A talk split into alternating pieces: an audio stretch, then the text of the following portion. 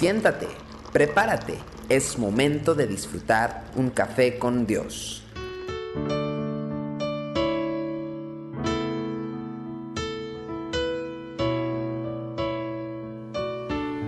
Tomar un café con Dios y tomarlo con ustedes es una gran bendición. Obviamente con Dios es de manera significativa, obviamente es una figura y tiene que ver con pasar un tiempo.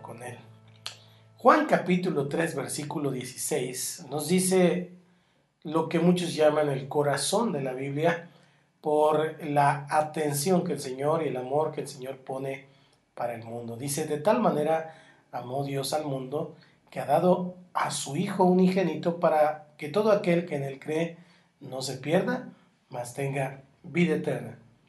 ¿Por qué no hacemos hoy un pequeño ejercicio? Hágalo conmigo, por favor. Vamos a tomarnos por un momento el atrevimiento de acortar este versículo de modo que al leerlo digamos, porque de tal manera amó Dios al mundo que dio. Vamos a decirlo otra vez, dígalo conmigo, porque de tal manera amó Dios al mundo que dio. Una vez más, porque de tal manera amó Dios al mundo que dio. ¿Se da cuenta cómo la palabra dio comienza a cobrar fuerza? Si dejamos que la frase vaya penetrando en nuestra mente y en nuestro corazón, comenzaremos a notar que en esta eh, palabra dio hay una contraposición a lo que es nuestra idea del amor. En la definición moderna del amor, el concepto de dar no es como muy importante, como muy prominente. Al contrario, pensamos casi exclusivamente en lo que los otros tienen que hacer o darnos a nosotros. El término amor en sí es casi un sinónimo de la palabra sentimiento. Por esta razón, cuando ya no hay sentimientos, decimos que ya no existe el amor. Este concepto rara vez sufre modificaciones en nuestra vida espiritual. De esta manera, moverse en el amor de Dios no significa más que vivir buscando que Él nos diga cosas lindas y afirme lo mucho que nos ama va acompañado de la posibilidad de presentar delante de Él una lista interminable de pedidos eh, que si nos ponemos a pensar y Dios nos los concede, realmente nos beneficiarán casi exclusivamente a nosotros. En resumen, seguimos siendo casi iguales a lo que éramos antes de convertirnos. La profundidad de nuestro egocentrismo se puede ver ilustrado en el testimonio de una señora que contó que unos ladrones habían entrado en la casa de sus vecinos, se llevaron todo lo que esta pobre gente tenía. La razón por la cual esta mujer quería dar gracias a Dios era, es que a mí no me pasó nada, de mí no se llevaron nada, gloria a Dios. La pregunta es, ¿qué clase de cristianismo es este que, lejos de pensar en la posibilidad de bendecir al que fue tocado por la desgracia, como en el caso, entonces nos lleva a regocijarnos porque nosotros salimos ilesos de la situación. ¿Se da cuenta? Muchas veces somos muy egocentristas. Otra vez nuestra versión adaptada de Juan 3:16 dice, de tal manera amó Dios al mundo que dio. ¿Se da cuenta en la diferencia del enfoque? El acento está en el dar.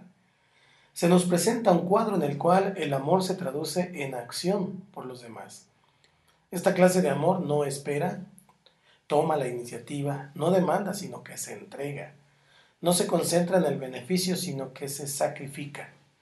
¿Qué diferencia con lo que nosotros en ocasiones llamamos amor? ¿Cómo hemos de seguir a este Dios sin contagiarnos de la misma actitud?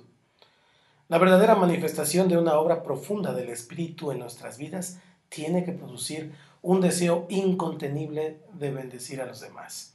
La vida espiritual nos lleva a sacar los ojos de lo nuestro, de nuestros asuntos, para empezar a fijarnos en las personas que necesitan desesperadamente el amor de Dios.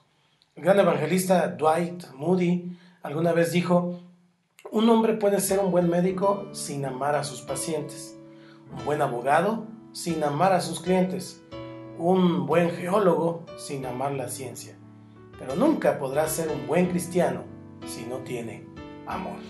Que Dios te bendiga con su amor abundante y nos vemos mañana aquí en Café con Dios.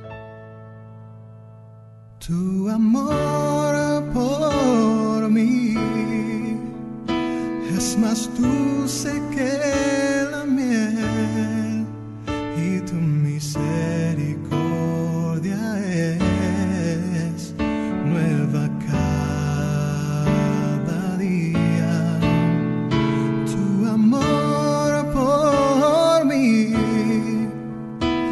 más dulce que la miel y tu misericordia es nueva cada día. Es por eso que te alabo, es por eso que te sirvo, es por eso que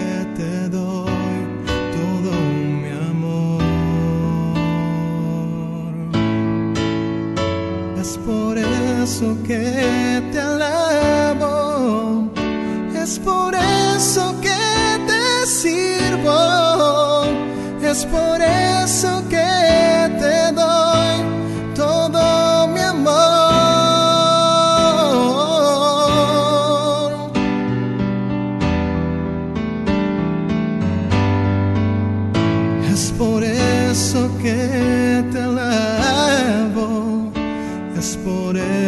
que te sirvo,